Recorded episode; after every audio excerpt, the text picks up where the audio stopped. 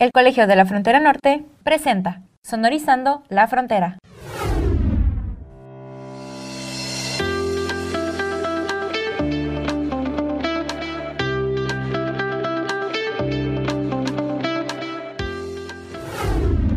Bienvenidos a Sonorizando la Frontera, un programa que se realiza desde el Departamento de Difusión del Colegio de la Frontera Norte.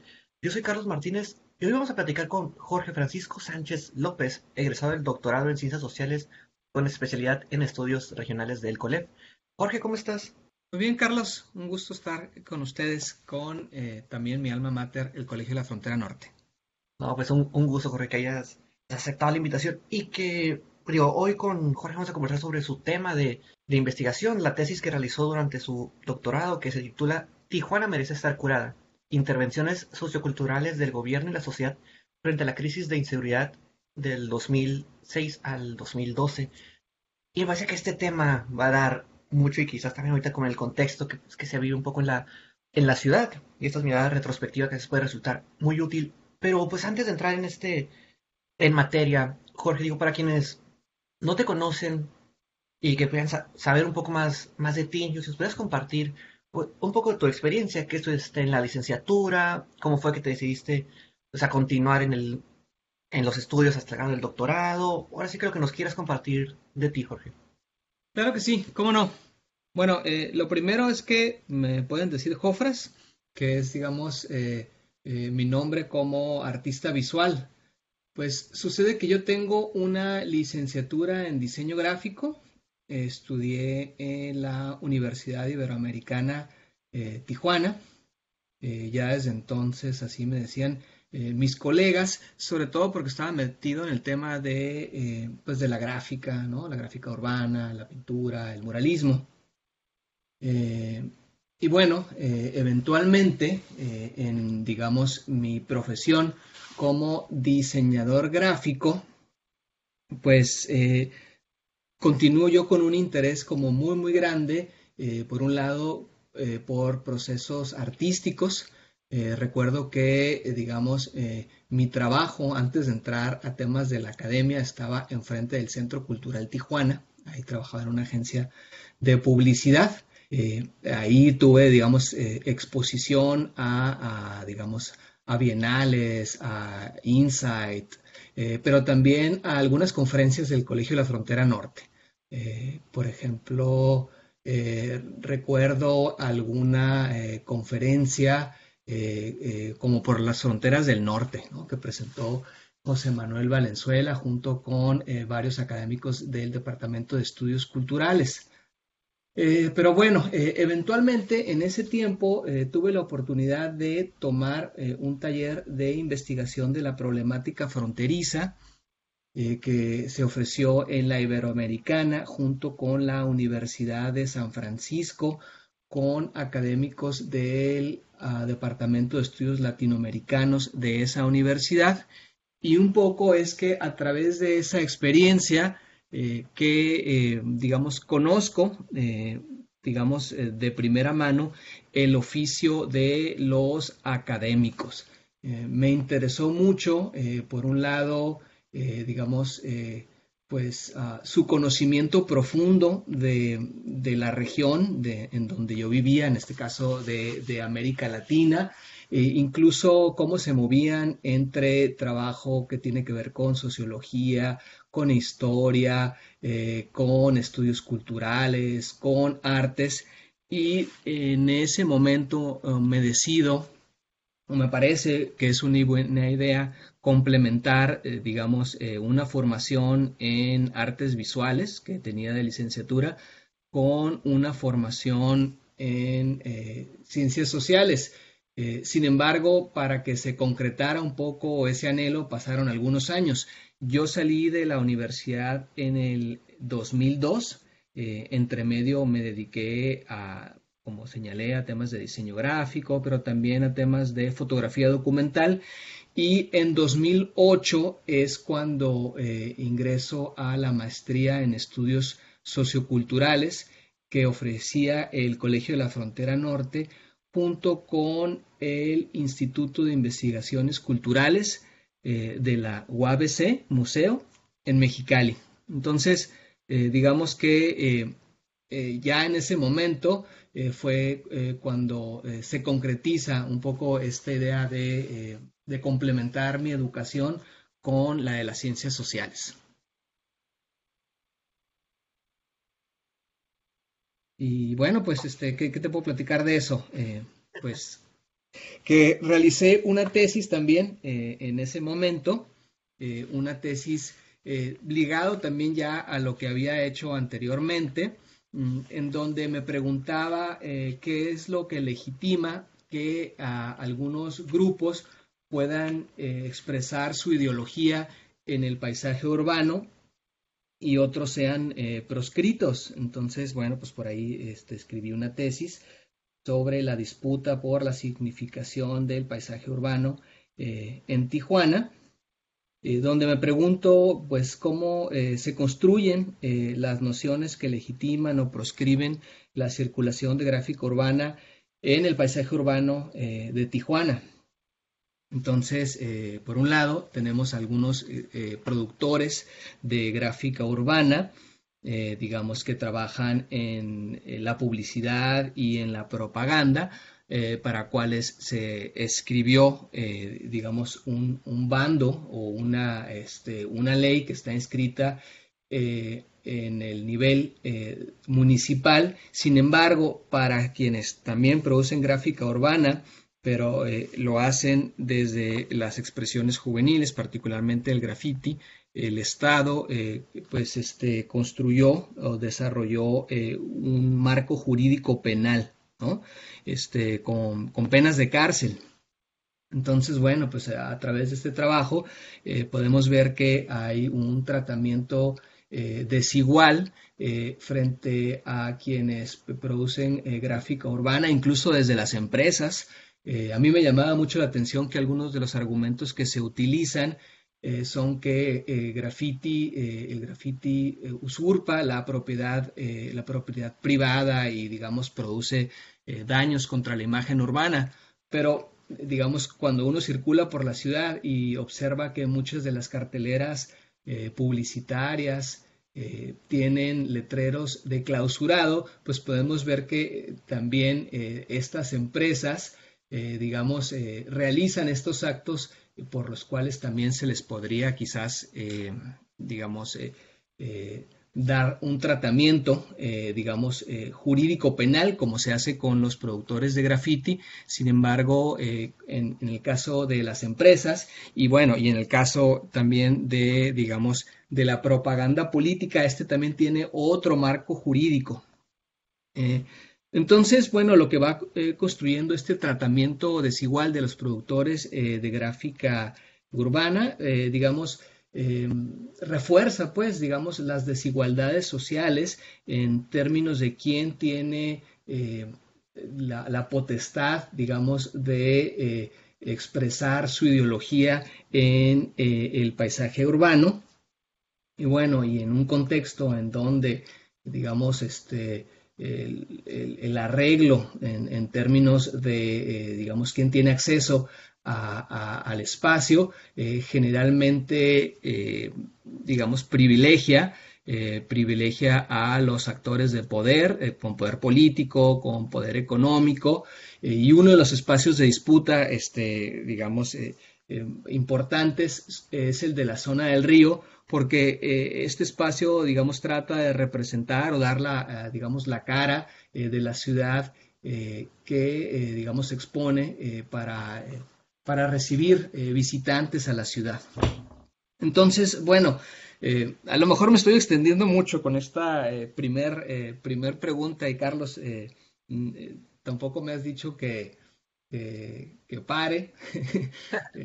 no, es que está perfecto porque me parece que da esa complejidad de lo que es Tijuana. O sea, digo que para lo mejor personas que estamos, pues que hemos vivido aquí, este, en mi caso, toda la vida, o gente que lleva también muchos años viviendo aquí, pues entiende estas dinámicas y todo lo que transcurre, pero para gente de, de, fuera, pues la ciudad representa quizás a veces un, un shock. Y aquí quisiera ligarlo un, un poco, Jofras, que, o sea, si nos puedes ofrecer un poco de ese contexto, ahora pasando al tema de, de inseguridad, digo, en tu, en tu trabajo de, tesis aborda el, bueno, el periodo del 2006-2012. Yo me acuerdo que en, digo, en aquellos años que tenía, fue de los 12 a los 18.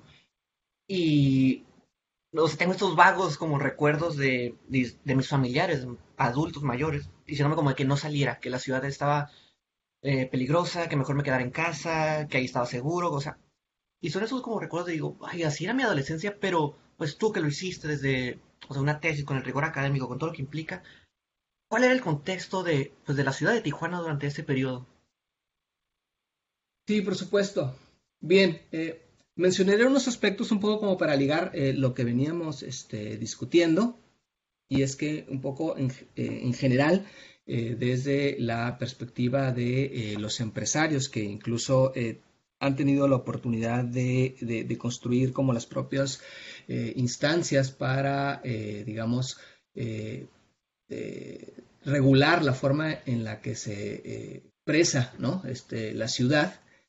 A través de, comités de imagen de la ciudad. El tema del graffiti preocupa porque, digamos, expresa desde su concepción la idea de pobreza o son expresiones de pobreza y criminalidad. Digamos, hay toda una construcción social, eh, sobre todo a partir de ese eh, lugar social que lleva a ver al graffiti eh, de, esta manera. Entonces, digamos que estas, estos grupos de entrada, pues generan estas este, imágenes del miedo, ¿no? Este, del miedo en, la ciudad. Claro, estamos aquí en un momento anterior al tema de la inseguridad pública, pero bueno, sí quisiera señalar que un poquito como en el terreno de la praxis eh, posterior a ese trabajo de tesis de, maestría, eh, generamos un proyecto eh, artístico que se llamó Público-Privado y lo que buscó fue, digamos, apropiarse del espacio central de la ciudad para exponer eh, digamos, a, algunos de los eh, artistas eh, del graffiti más connotados, tanto en la ciudad como este, de Estados Unidos, incluso de México, para que, digamos, los paseantes de la ciudad tuvieran la oportunidad de ver, probablemente en aquellos años, estaba hablando del 2009, por primera vez a una persona realizando graffiti fuera de la clandestinidad.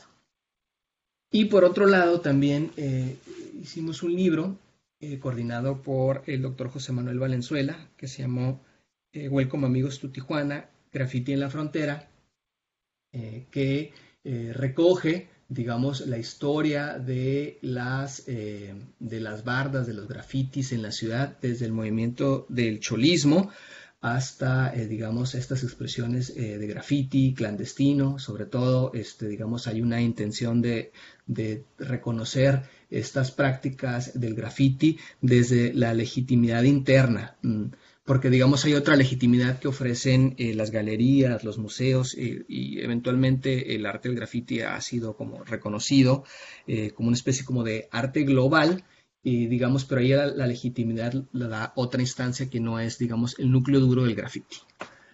Bueno, moviéndonos al tema de, el asunto de la, de la inseguridad, a mí me toca vivir eh, esa inseguridad eh, también desde, desde el miedo y también eh, desde el cobijo de ser un estudiante de maestría en el Colegio de la Frontera Norte del 2008 al 2010.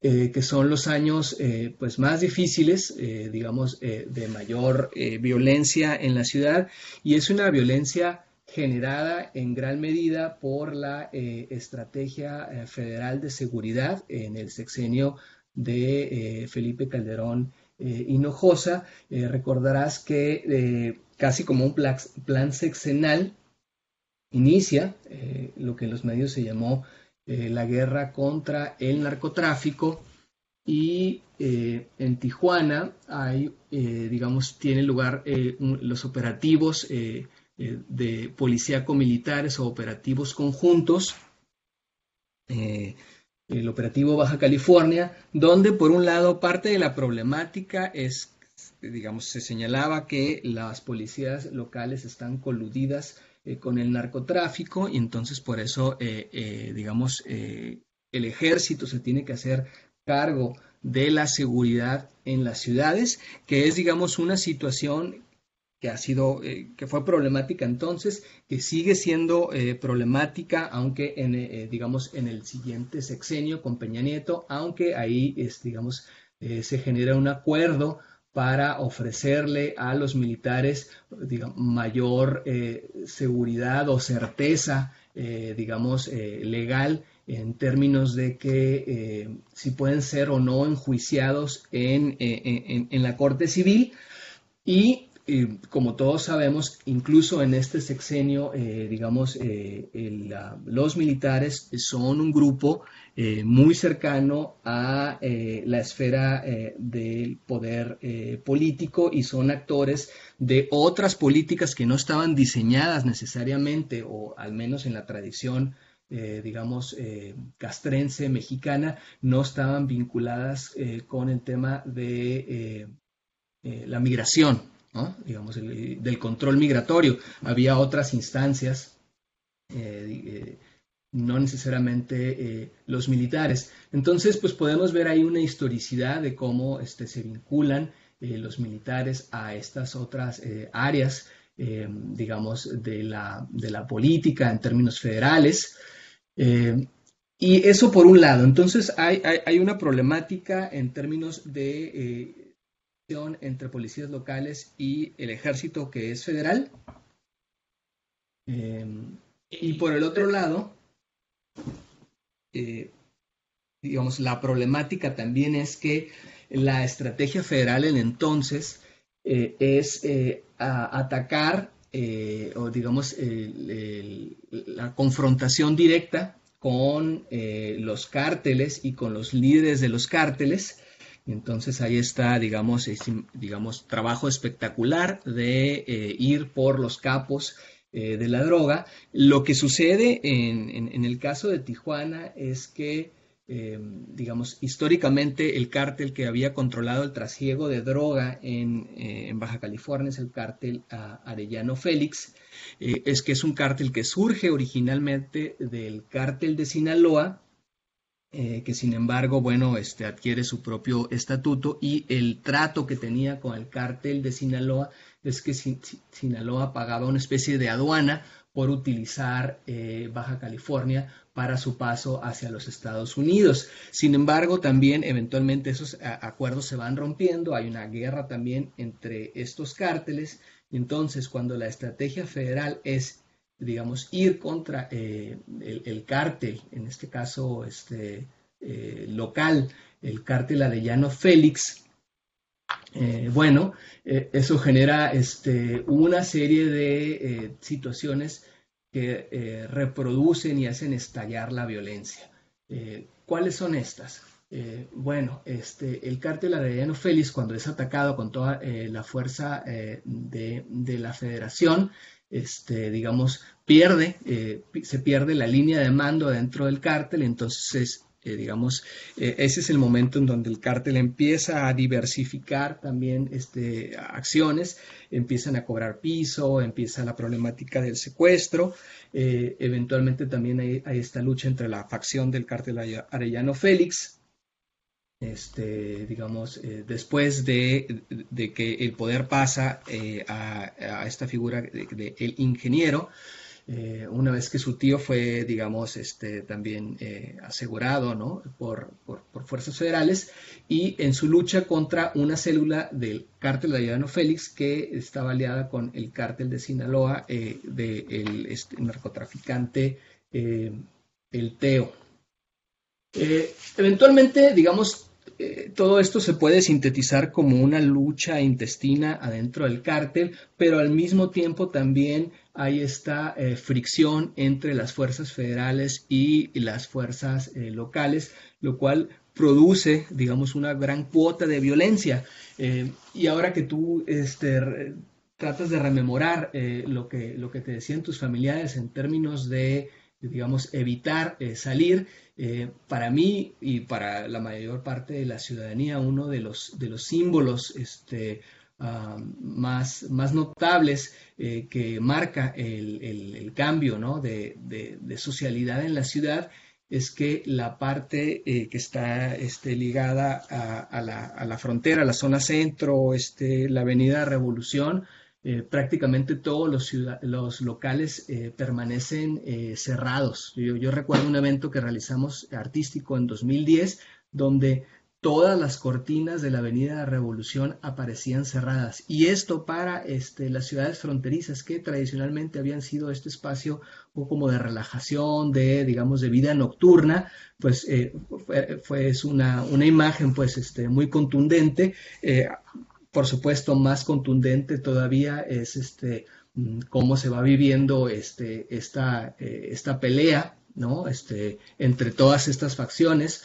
Eh, por el control territorial eh, de la ciudad. Eventualmente, una de las estrategias del control territorial es llevar la lucha y es una de las estrategias que tiene el teniente Julián Leizaola, que también es una figura castrense que, está en, un mando policial en el nivel local, y su decisión de llevar los enfrentamientos eh, pasarlos de las zonas, digamos, centrales de la ciudad hacia el este de la ciudad.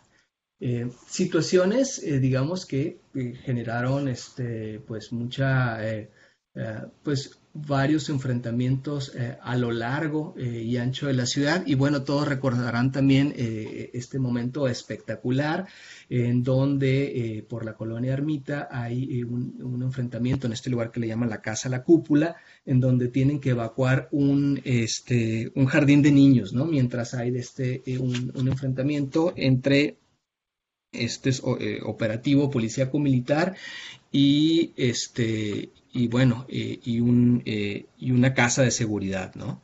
Eh, y confrontamiento con narcotraficantes.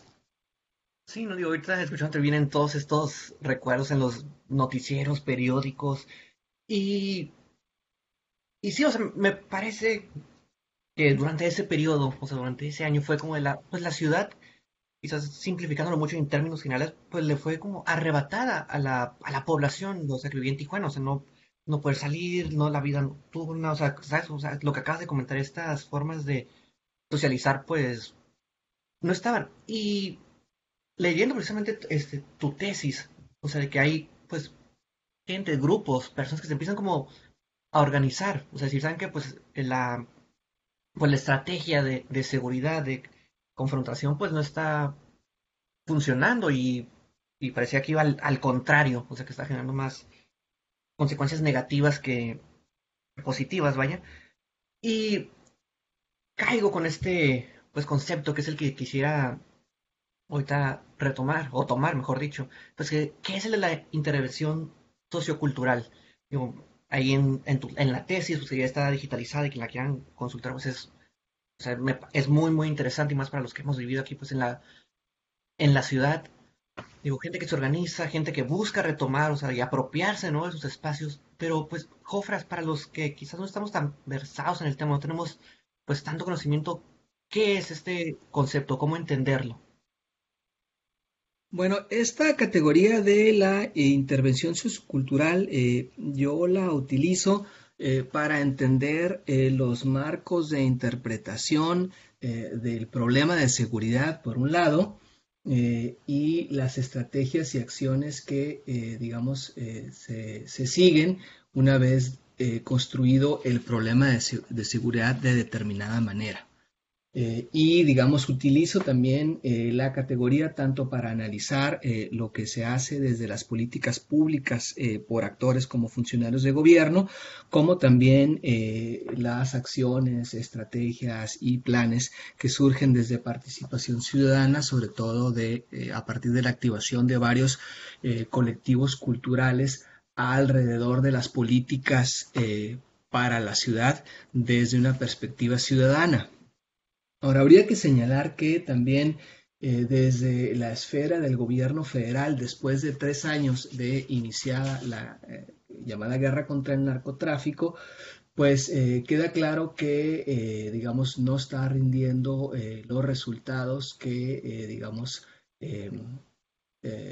no sé si esperaba o buscaba, pero la cosa es que, digamos, la violencia sigue creciendo a lo largo del país. Ya hay, ya eh, en este tiempo hay, eh, señalamientos eh, fuertes, recuerdo uno eh, muy claro, ¿no? El, libro El dolor de los inocentes, eh, en donde Julio Scherer señala que el Ejecutivo Federal, digamos, tenía todos los elementos para saber que seguida esta estrategia de confrontación, pues iba a haber pues muchos, este, muchas afectaciones a la ciudadanía.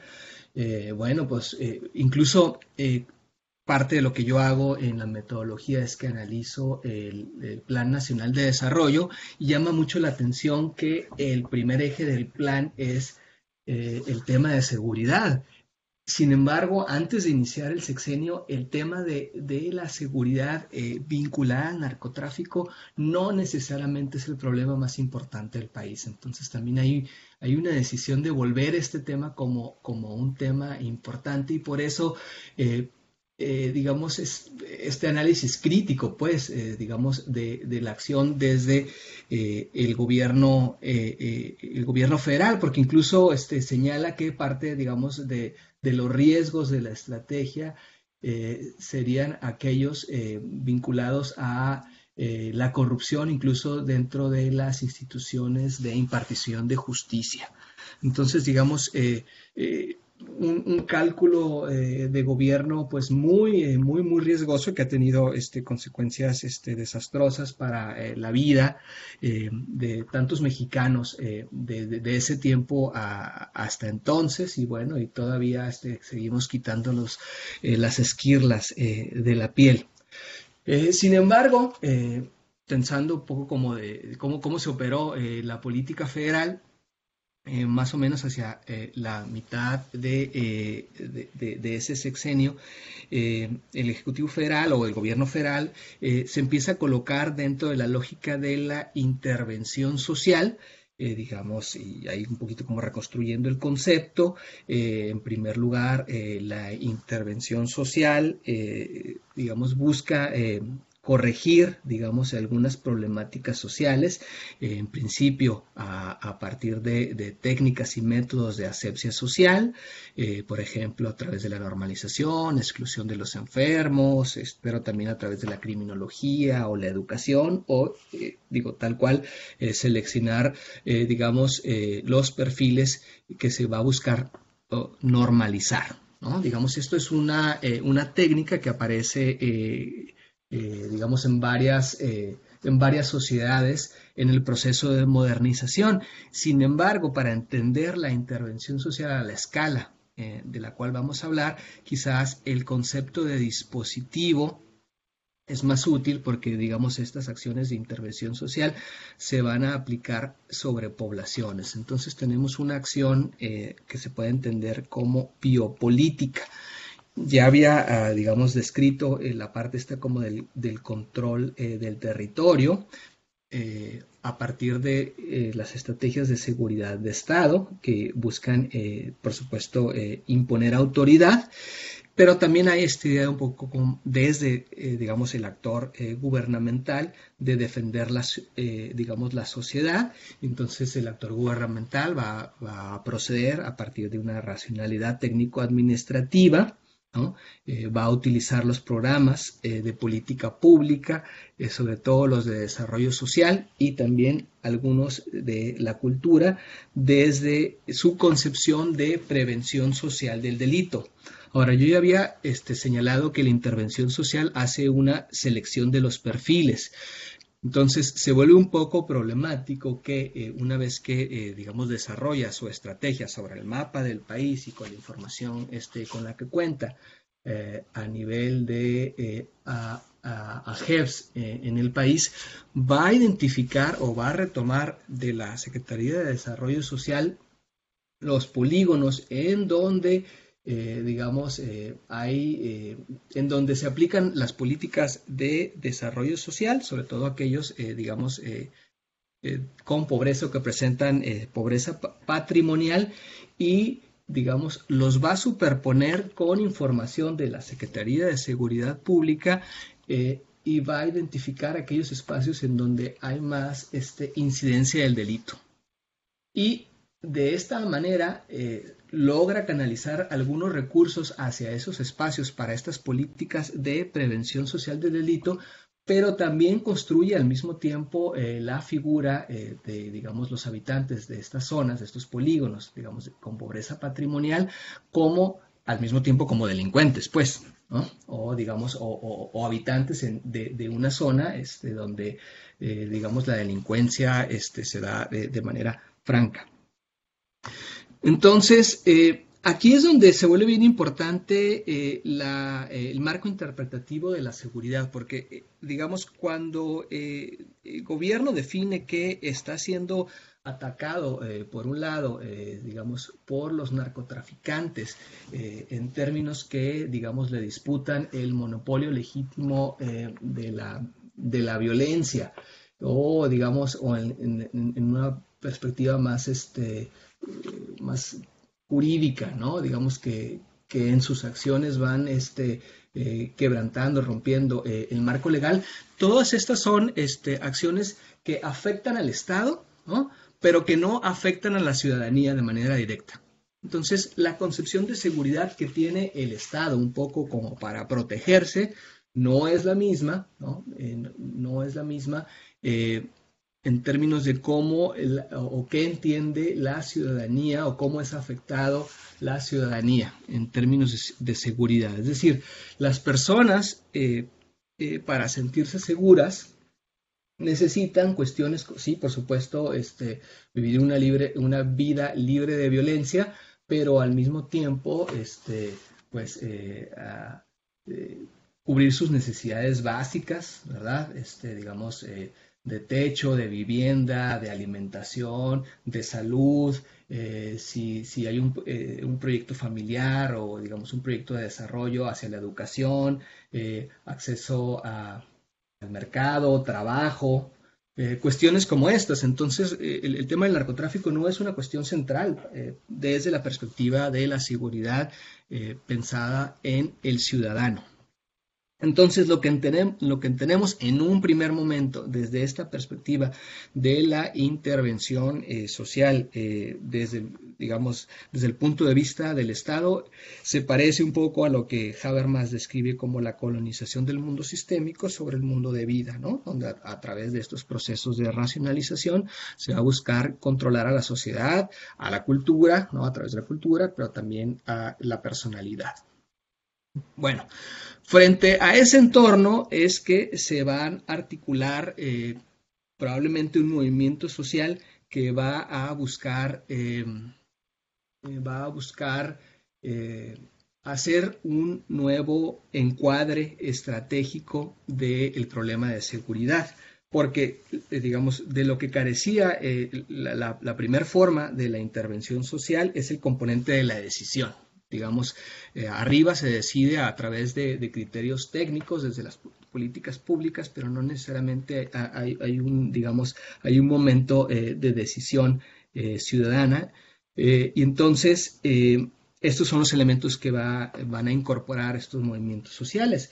Eh, por un lado, si se va a trabajar desde esta perspectiva de la intervención social, los colectivos culturales van a buscar incorporar eh, las voces eh, de la comunidad a través de procesos participativos y comunitarios, de comunidades varias, por supuesto, pero también, digamos, si la intervención social tiene esta genealogía ligada a los procesos de asepsia social, esta otra forma de la intervención social va a buscar operar en favor de los derechos de las personas participantes de la intervención social. Al mismo tiempo, integra este componente de lo cultural, en donde quienes trabajan eh, en, digamos, en el actuar cultural entienden la cultura como una dimensión estructurante de la vida social. Entonces, eh, se, convierte en un espacio para hacer política a final de cuentas también. Entonces, pues van a utilizar estrategias este, simbólicas, sobre, todo del arte y la cultura, para resemantizar, para crear nuevos significados en torno a, a la seguridad y construir otra concepción del problema de seguridad más afín, eh, más cercano a, digamos, a una perspectiva de ciudadano, una perspectiva de un sujeto vivo, pues, ¿no? De un sujeto que es, que, pues que digamos frente a estas lógicas de la acción del Estado y también de las fuerzas del Estado, pues está inerme, ¿no? entonces, funciona como movimiento social en términos de que, digamos, este, hay eh, varios colectivos que se organizan eh, en ese momento, incluso escriben un plan de cultura para Tijuana, que en realidad es un plan de gobierno. En ese tiempo también hay una elección presidencial eh, para el, digamos, el ayuntamiento de Tijuana y también hay una, una, organización que busca, que de hecho que lleva este plan y lo presenta a, a, a los candidatos a, a la presidencia municipal. Entonces hay una función de encuadre, ¿no? digamos, de la problemática de seguridad, pero también para producir orientaciones, ¿no? digamos, las estrategias y las acciones para la acción colectiva. Entonces, eh, en ese tiempo varios proyectos este, toman el nombre de Tijuana para, digamos, como parte de, sí, vamos a decir, de su nombre de batalla, de su nombre de guerra. Entonces, porque buscan también como identificar este, a, la ciudad con sus habitantes, buscan esto que, que digamos, eh, se señala como eh, la construcción de tejido social, bueno, también están buscando eh, hacer eso eh, van a buscar activar redes de colaboración. Eh, digamos, ahí se formaron este, redes de colaboración ciudadana que em, están activas hasta el, hasta el día de hoy. Em, y también eh, hay que señalar que eventualmente, como parte de ese programa de gobierno, van a identificar un, problema añejo en la ciudad, es que este, esta ciudad, este, digamos, eh, sostiene zonas de exclusión y zonas de privilegio. Eh, hace rato hablábamos de la zona del río o la zona central como una zona de privilegio.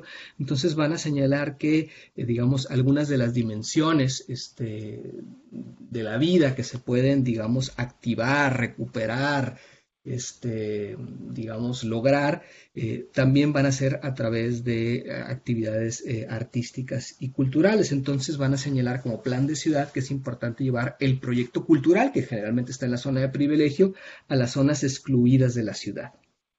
Y es ahí en donde hay, digamos, un acercamiento también entre la concepción de la intervención social este, llevada a cabo por la Secretaría de Desarrollo Social, eh, que va a pensar en desarrollar centros de desarrollo comunitario también en estos polígonos, digamos, eh, de sede sol, donde, digamos, descritos por pobreza patrimonial, eh, porque de alguna manera este, compagina con esta idea de los colectivos culturales de que el problema de la violencia también es un, problema derivado del problema de la exclusión social, ¿no? Y también, bueno, pues la falta de oportunidades y, digamos, este, eh, este tipo de cuestiones. Sin embargo, que esta relación habría que señalar que es una relación también tensa, ¿verdad? Porque al, acercarse estos dos actores con estas eh, distintas lógicas, pues uno va, digamos, eh, es, es plausible preguntarse si la intervención sociocultural no es capturada, pues, ¿no? Por los programas de gobierno, ¿no?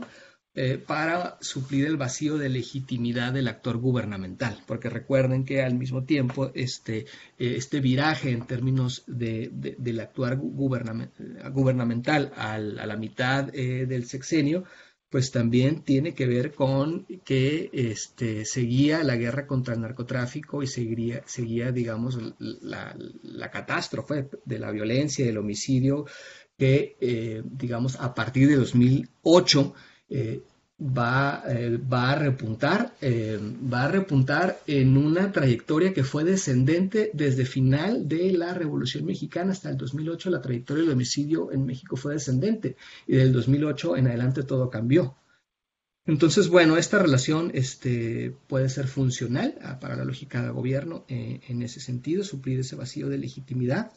Y bueno, también la, intervención sociocultural puede ser capturada por el presupuesto, ¿no? Este, digamos que eh, el cual el actor gubernamental eh, tiene acceso.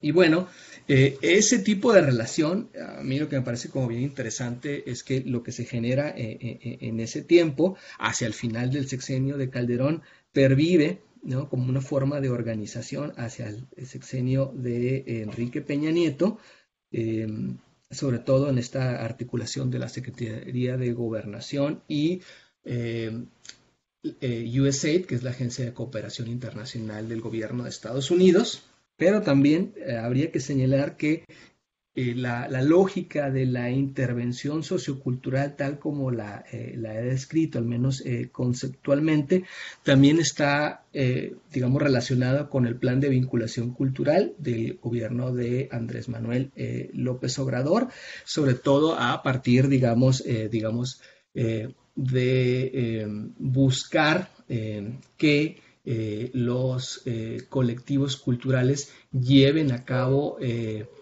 las acciones específicas de, por ejemplo, de reconocimiento de, de otredades, de recuperación del territorio, a través de proyectos como misiones culturales, territorios de paz, semilleros creativos, y eh, hay, digamos, algunos elementos de cierta lógica que me parece perversa, eh, porque muchos de estos trabajadores de la cultura son al mismo tiempo trabajadores precarizados, eh, nunca contratados, digamos, de manera formal, siempre a, través de, contratos cortos. luego estos contratos, este, como hemos podido atestiguar en este tiempo, no se han pagado, ¿no? Este, digamos, los, los proyectos ya terminaron, pero no, no se pagó a estos trabajadores eh, de la cultura. Y entonces, bueno, la, situación me parece todavía eh, más problemática. Eh, de cualquier manera, todas estas acciones y este trabajo, digamos, a pesar de esta relación desigual, maltrecha, ¿no? Con este, el gobierno federal, pervive porque detrás de ello hay movimientos sociales, ¿no? Movimientos socioculturales. Y digo, Jofras, digo, tristemente pues se nos está acabando el tiempo de, pues, de la grabación de este capítulo, pero digo, veo pues, ahorita pues a través de este análisis histórico que lo llevaste pues, hasta nuestros días, no dejo de pensar que ahorita estamos pues en pandemia, no salimos, no hay como mucha opción de pues socializar y de pues de eso, de reconocer a la pues al otro, ¿no? A la, a la otra edad. Y sin embargo, es como yo vivo en los alrededores de la, de la zona centro. Y como que toda la vida como cultural, encontrarte, o sea, ocurre en esta zona, a veces quizás playas de Tijuana o zona Río, pero pues sí, me hizo ruido, es decir, como que bueno, sí es cierto, cuando, cuando se ha hecho o cuando he ido yo a una actividad eh, pues cultural o de encontrarme con otras personas en otras zonas de Tijuana. Y quizás a modo de, de, conclusión o a modo de cierre, digo, no sé qué podrías recomendar tú o qué crees que hace falta o qué crees para que pues en una ciudad como Tijuana que continúa creciendo, pues que los problemas también se están volviendo más complejos, los niveles ahorita también de inseguridad y de, y de violencia van creciendo. No sé, ¿tú qué crees que hace falta o qué recomendarías o que dónde se pusiera pues atención para atender estas pues esta problemática quizás desde el aspecto pues cultural? Sí, por supuesto. Bueno, el asunto es que el, conflicto urbano es una dimensión este, casi originaria ¿no? de, una ciudad eh, como Tijuana. Eh, justo en estos días vemos este, que eh, se expone, digamos, este, la posibilidad de expropiar los terrenos del campestre que son parte de la zona central, que eh, digamos eh, eh, es, un espacio que, ha sido privatizado y, bueno, digamos legalmente tiene, digamos, este, los socios de este club social potestad sobre estos espacios, pero detrás tendríamos que articular cómo se dio la tenencia de la tierra en esta ciudad, siempre, digamos, este, privilegiándose eh, los actores que desde la lógica del gobierno federal eh, dirigieron el desarrollo de la ciudad. Incluso por ahí está un poco este, la, disputa, disputas que están vinculadas con la ubicación de la Universidad Autónoma de Baja California, sobre, el, eh, digamos, este, un juicio legal que hubo, digamos, de los herederos de Abelardo L. Rodríguez eh, contra la ciudad, eh, por los territorios de la ciudad. Eh, y ahorita que hablabas de la zona centro, pues también está, o la zona del río, nunca olvidar que, eh, digamos, el desalojo de los pobladores del lecho del río para la construcción y la urbanización de la zona del río, digamos, eh, se dio a través de, eh, digamos, una fuerte inversión del gobierno federal, es decir, de recursos públicos que hoy por hoy también están, eh, están privatizados. Es decir, eh, eh, el acceso a, esta zona para aquellos residentes pues es privativo. ¿no? Entonces, digamos que la ciudad se construye en una serie como de centros y subcentros urbanos en donde lo que no hay, a manera de conclusión, es derecho a la ciudad. ¿no? Derecho a la ciudad.